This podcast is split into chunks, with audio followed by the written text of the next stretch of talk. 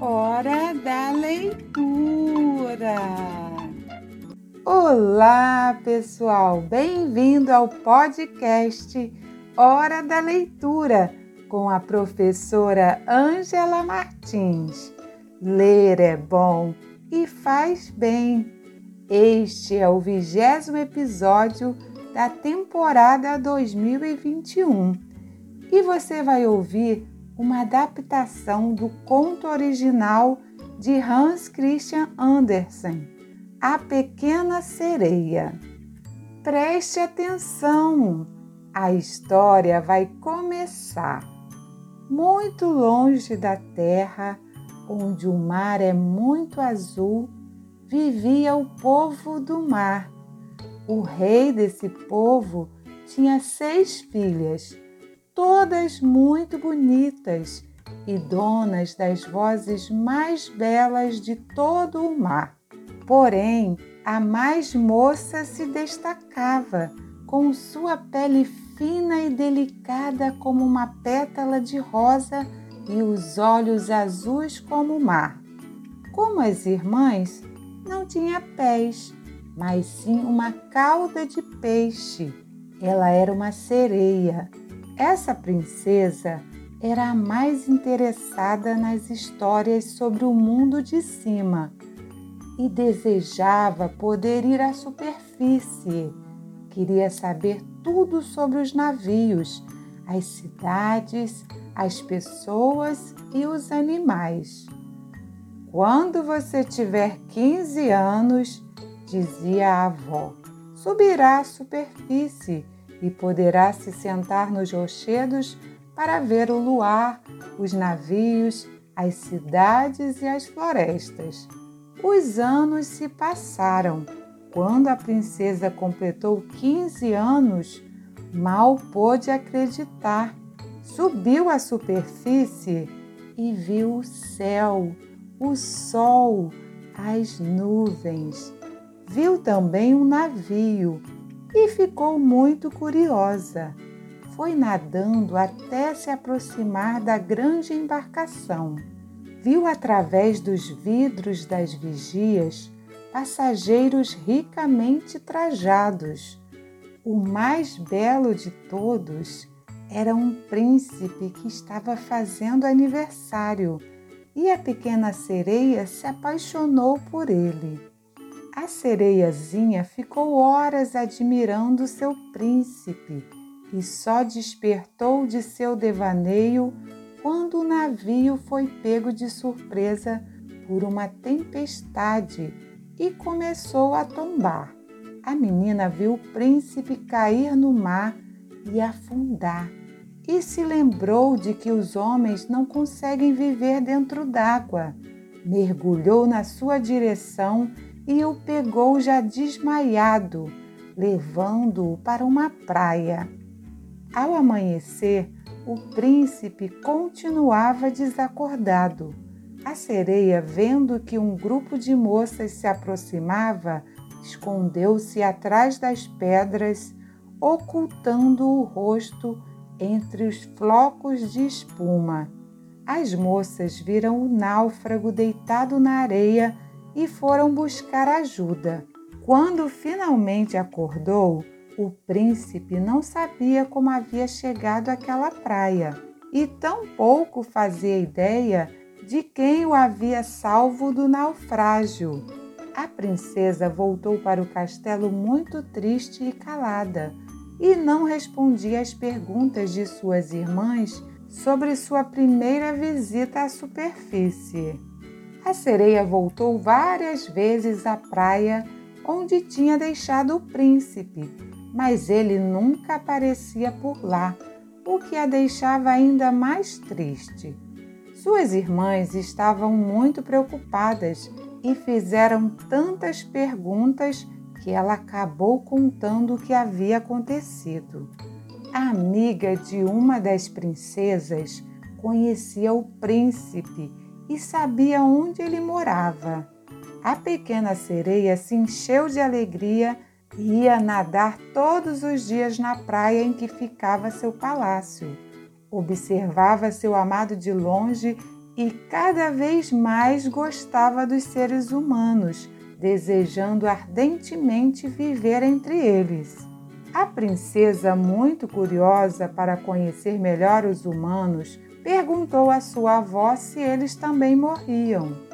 Sim, morrem como nós e vivem menos. Nós podemos viver 300 anos e quando desaparecemos, somos transformadas em espuma.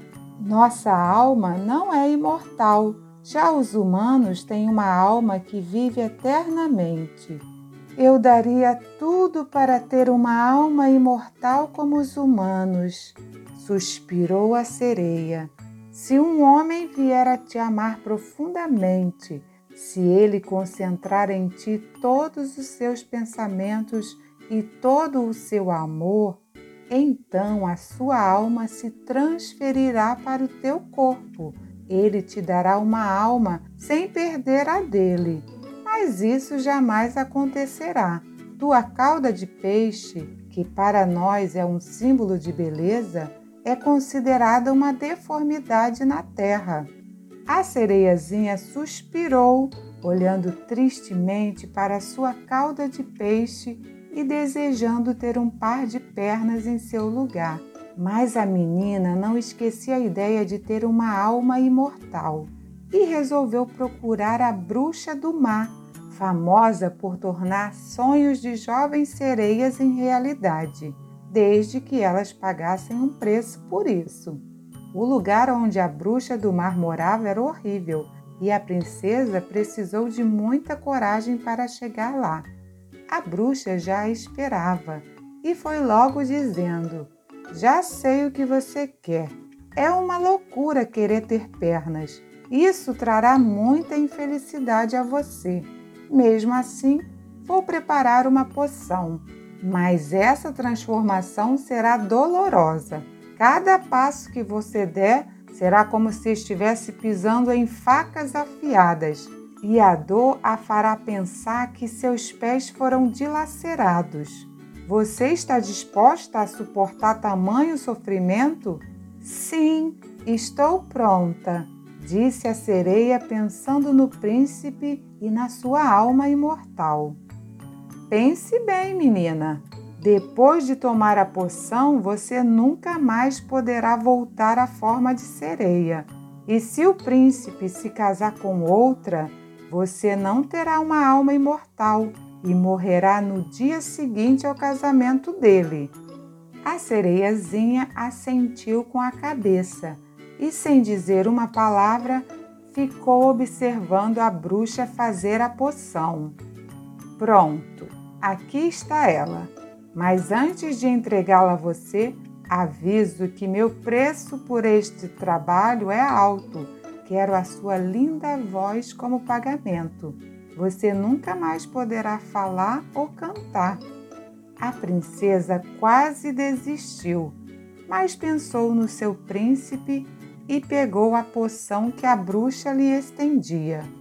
Não quis voltar para o palácio pois não poderia falar com suas irmãs, sua avó e seu pai.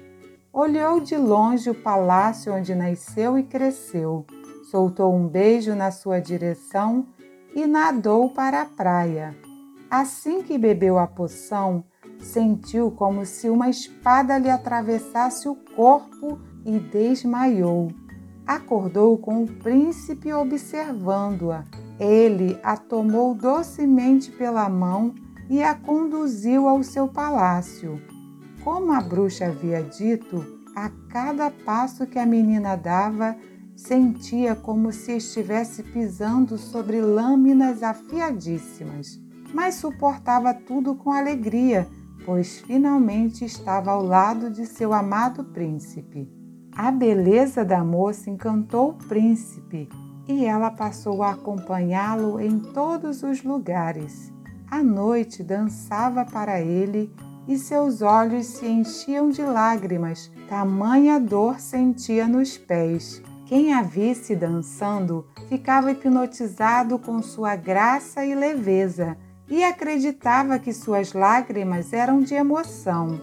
O príncipe, no entanto, não pensava em se casar com ela, pois ainda tinha esperança de encontrar a linda moça que ele vira na praia após o naufrágio e por quem se apaixonara. Ele não se lembrava muito bem da moça e nem imaginava que aquela menina muda era essa pessoa.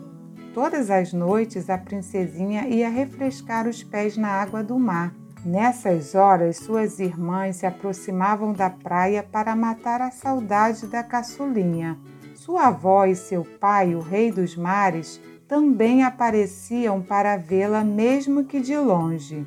A família do príncipe queria que eles se casassem com a filha do rei vizinho e organizou uma viagem para apresentá-los. O príncipe, a sereiazinha e um numeroso séquito seguiram em viagem para o reino vizinho. Quando o príncipe viu a princesa, não se conteve e gritou: Foi você que me salvou! Foi você que eu vi na praia! Finalmente encontrei você, minha amada. A princesa era realmente uma das moças que estava naquela praia, mas não havia salvado o rapaz. Para a tristeza da sereia, a princesa também se apaixonara pelo príncipe e os dois marcaram o casamento para o dia seguinte. Seria o fim da sereiazinha. Todo o seu sacrifício havia sido em vão. Depois do casamento, os noivos e a comitiva voltaram para o palácio do príncipe de navio e a sereia ficou observando o amanhecer, esperando o primeiro raio de sol que deveria matá-la. Viu então suas irmãs, pálidas e sem a longa cabeleira, nadando ao lado do navio.